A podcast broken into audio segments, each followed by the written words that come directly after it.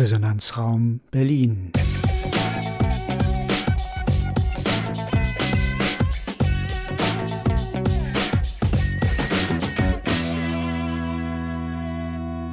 Ein Podcast des Gasthörerprogramms Bana der TU Berlin. Hallo, ich bin Doris und begrüße heute im Studio Marianne und Ralf zu einer weiteren Episode unserer Reihe Grün in der Stadt. Wir haben uns hier bereits mit einzigartigen grünen Orten in der Stadt beschäftigt, und zwar unter besonderer Berücksichtigung vom Klimaschutz. Das waren zum einen die Friedhöfe mit 1200 Hektar Freifläche und kulturhistorischen Denkmälern. Weiterhin haben wir uns den 160 Kilometer langen Mauerweg betrachtet, einzigartig in der Welt, als politisches und kulturhistorisches Denkmal. Heute nun geht es um das Tempelhofer Feld mit seinen mehr als 300 Hektar Freifläche mitten in der Stadt. Eine kurze Einführung in den Gegenstand. Die Riesenfläche des ehemaligen Flughafens Tempelhof ist die größte innerstädtische Freifläche der Welt. Der Flughafen wurde im Jahr 2008 final geschlossen. Das Tempelhofer Feld als öffentlich zugänglicher Park wurde im Mai 2010 geöffnet. Die offiziellen Planungen für das Tempelhofer Feld liegen in der Verantwortung des Berliner Senats. Hier gab es durchaus unterschiedliche Ideen und Vorstellungen. So war zum Beispiel geplant, die internationale Gartenausstellung 2017 auf dem Gelände stattfinden zu lassen. Auf einem Teil des Tempelhofer Parks sollten nach Plänen des Senats neue Wohnquartiere errichtet werden und im Süden des Geländes war ein Innovationspark geplant. Es ist also festzuhalten, dass das Gelände seit der Schließung 2008 immer wieder in der öffentlichen Diskussion war. 2011 gründete sich eine Bürgerinitiative mit dem Namen 100% Tempelhofer Feld mit dem Ziel, die Nachnutzungspläne des Senats zu kippen und die Freifläche des Feldes vollständig zu erhalten. Dies gipfelte im Mai 2014 im Volksentscheid mit einer deutlichen Mehrheit gegen Bebauungspläne. Wir wollen heute das Tempelhofer Feld unter drei Aspekten betrachten. Zum einen ist es eine Art Bürgerspielplatz für diverse unterschiedliche Interessen, für Sport, Erholung, Urban Gardening und so weiter. Es ist aber auch eine verfügbare Bodenmasse für eine mögliche Bebauung. Und nicht zuletzt ist es eine bedeutsame Fläche für die Tierwelt und den Klimaschutz in unserer Stadt. Marianne, wenn du zur Geschichte noch etwas erzählen könntest? Ja, Doris, du hast ja gerade schon erwähnt, die Bürgerinitiative 100% Tempelhofer Feld, die sich da 2011 gegründet hat und äh, dann schon 2012 einen Gesetzentwurf bei der Senatsverwaltung eingereicht hat und ebenfalls 2012 einen Antrag auf Volksbegehren gestellt hat.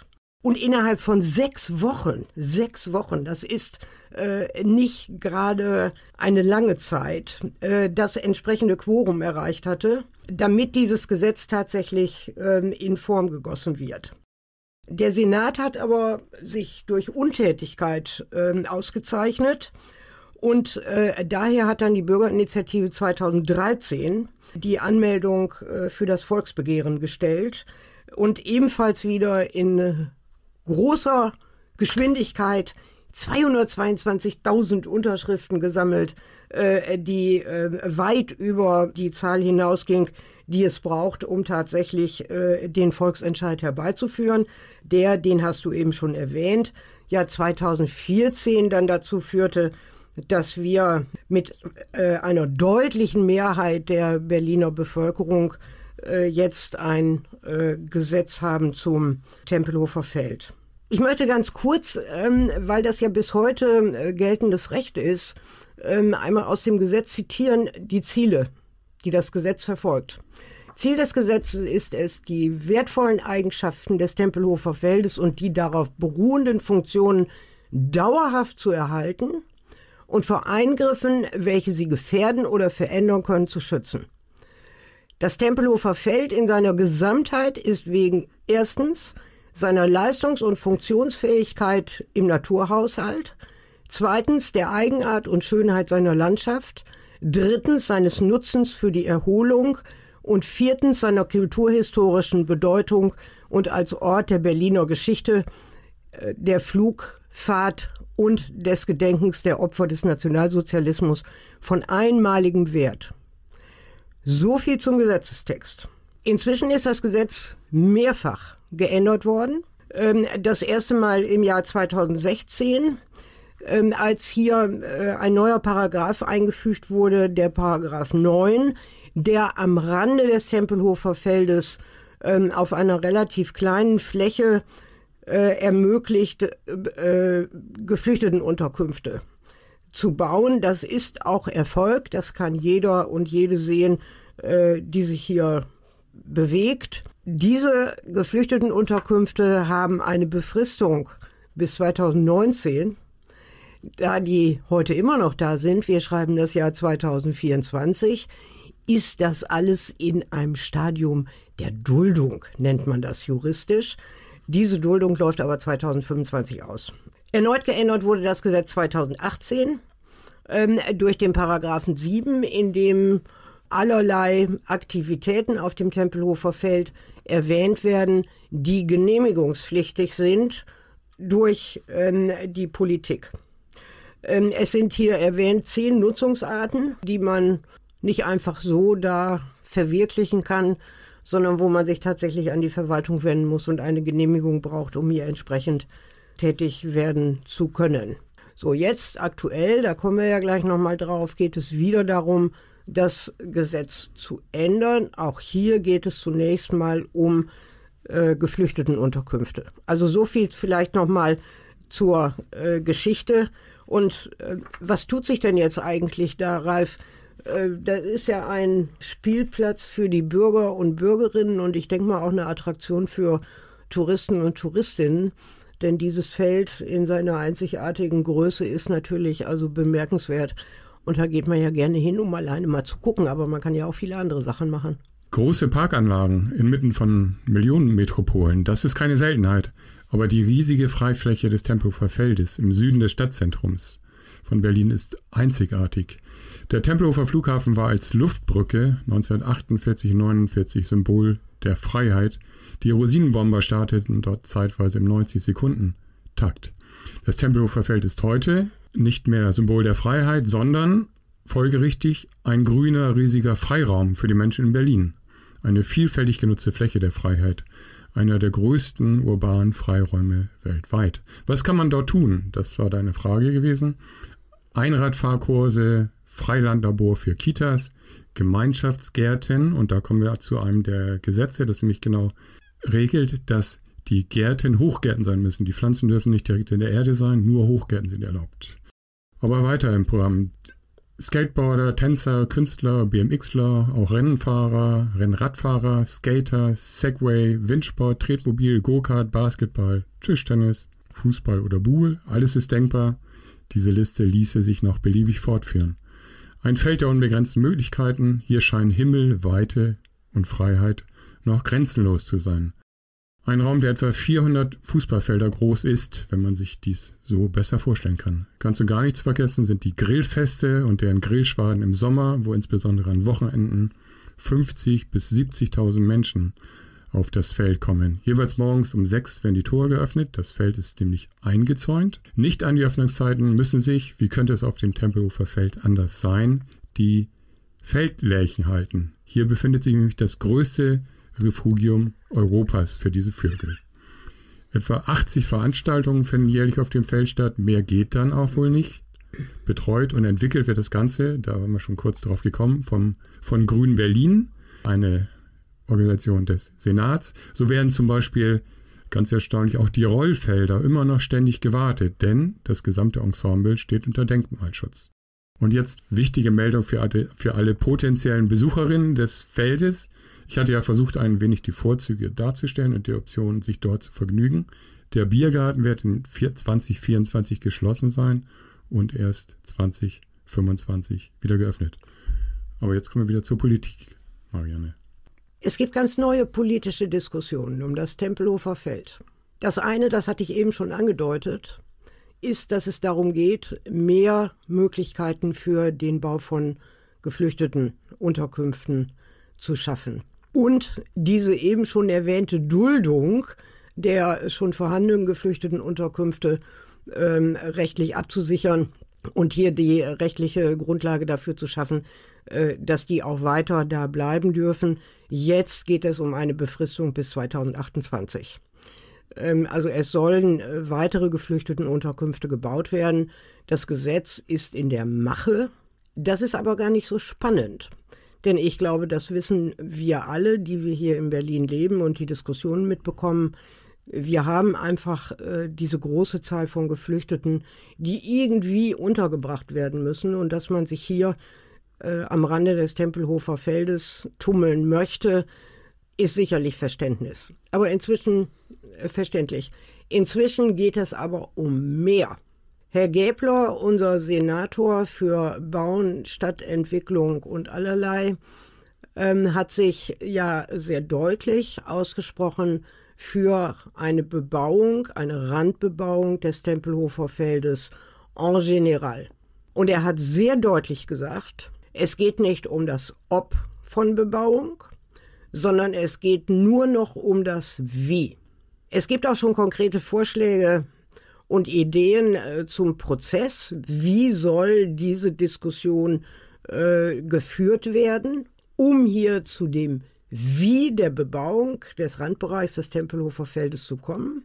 Angedacht ist vom Senat äh, eine sogenannte Bürgerwerkstatt mit insgesamt 500. Der Tagesspiegel schreibt in Gänsefüßchen repräsentativ Gänsefüßchen Ende, ausgewählten Berliner Bürger und Bürgerinnen, die Ideen sammeln sollen, wie denn so eine Bebauung äh, sich gestalten könnte. Und äh, die Ideen, die die Bürgerwerkstatt bis, ich bin mir nicht ganz sicher, sagen wir mal bis zum Herbst diesen Jahres einsammeln soll, sollen dann in einen Ideenwettbewerb münden und dort weiterverarbeitet werden, für den im Haushalt bereits 1,2 Millionen Euro bereitstehen, um äh, hier mit externer Unterstützung dann diesen Ideenwettbewerb gestalten zu können, der bis Februar 2025, das ist nur noch ein Jahr, liebe Leute, die Ergebnisse vorstellen soll. Dann ist immer wieder davon die Rede, dass es dann eine wie auch immer geartete Volksbefragung, das ist ein Zitat der Politik, aus der Politik, geben soll, die es aber in der Berliner Verfassung gar nicht gibt. Das heißt also, entweder ist es hier eine Umfrage, also aller Allensbach, oder aber es müsste um tatsächlich eine solche Volksbefragung rechtlich abgesichert durchführen zu können, zunächst mal die Berliner Verfassung geändert werden. Das ist also alles noch sehr windig. Äh, erklärtes Ziel der Landesregierung ist aber, um das nochmal abzurunden, das Tempelhofer Feld zumindest in Teilen zu bebauen. Es geht nicht um das Ob, sondern es geht um das Wie. Jetzt kann man sich natürlich fragen, ob mit diesen Aussagen aus der Landespolitik die Ziele des Gesetzes, die ich ja eben hier schon verkündet habe und vorgelesen habe, eigentlich obsolet sind. Ralf, du hast dich da ein bisschen mehr mit beschäftigt. Also mir ist es nicht ganz klar. Genau, und ich habe eine ganz andere Meinung als das, was du, wovon du gerade berichtet hast. Ich möchte aber dennoch gerne mit einem Zitat von Axel Hacke aus der Süddeutschen Zeitung beginnen, der nach eigenen Angaben gerne auf dem Tempelhofer Feld joggen geht. Mir ist immer ein Rätsel gewesen, schreibt er, warum eine große Mehrheit in einer Volksabstimmung vor Jahren gegen die Bebauung dieses Areals gestimmt hat. Herrscht in Berlin nicht Wohnungsnot? Klagen nicht die Leute an jeder Ecke über steigende Mieten? Und dann überlässt man 300 Hektar mitten in der Stadt brütenden Feldlärchen und weidenden Schafen Hunden und Spaziergängern. Wie viele tausend Wohnungen könnte man hier bauen? Irgendwo da hinten, wenigstens am Rand, wo sie niemand sieht von Kreuzberg aus. Hat doch keinen Sinn, sagt da jemand. Es wird nur der gleiche Luxuskram gebaut und dann gibt es noch mehr teure Wohnungen und die Häuser sind, die wirklich gebraucht werden, die gibt es wieder nicht. So hat man wenigstens eine freie Bahn für seine Träume. Und der hat recht, der eben zitierte. Denn nach den Berliner Leitlinien muss bei Neuplanung der Anteil an Sozialwohnungen nämlich nur 30 Prozent betragen. Das Versprechen vom sozialen Wohnungsbau an den Rändern des Feldes ist daher eine Mogelpackung. Denn wir bekämen dann wieder 70 Prozent teuren Neubau. Und brauchen wir den überhaupt? Meine These, das Tempelhofer Feld ist ein Spekulationsobjekt. Und da stütze ich mich auf ein sehr, seriöses Dokument, nämlich den Stadtentwicklungsplan Wohn 2030, der im August 2019 durch den Berliner Senat beschlossen wurde. Ziel des Stadtentwicklungsplans, den Wohnungsmangel bis 2030 zu beseitigen. Und der Plan kommt zu dem Ergebnis, dies ist rechnerisch zumindest machbar. Wenn man sieht, dass Berlin seit 2011 jährlich um etwa 40.000 Einwohner wächst, dann benötigt man bis zum Jahr 2030 194.000 Wohnungen. Berlin hat ein Flächenpotenzial für 200.000 Wohnungen, würde also auch ohne Randbebauung hinkommen. Drei Viertel davon sind in Form größer, größerer Projekte geplant, unter anderem in 14 neuen Stadtquartieren.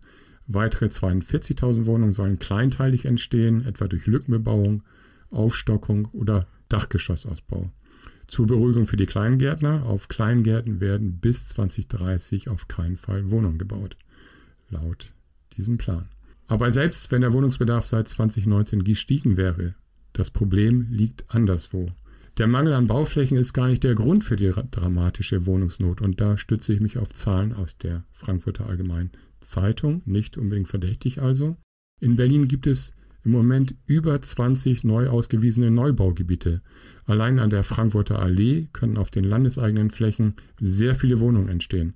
Das Problem liegt anderswo. Das Bauen verspricht wegen explodierender Baukosten und der Zinssituation keine Gewinne mehr. Deswegen wird nicht gebaut. So hatte die Vonovia im letzten Jahr angekündigt, alle für 2023 in Berlin geplanten Wohnungen, das sind 1100, 1500, so lange nicht zu bauen, bis die Rahmenbedingungen wieder passen. Und was nicht gepasst hat, war genau das, was ich ihm angeführt habe, nämlich die Baukosten und die Zinssituation. Marianne. Vielleicht eine Ergänzung dazu. Es ist ja nicht nur äh, das Verhalten von potenziellen Investoren, sondern es ist auch das Verhalten bzw. das Nichtverhalten der Verwaltung.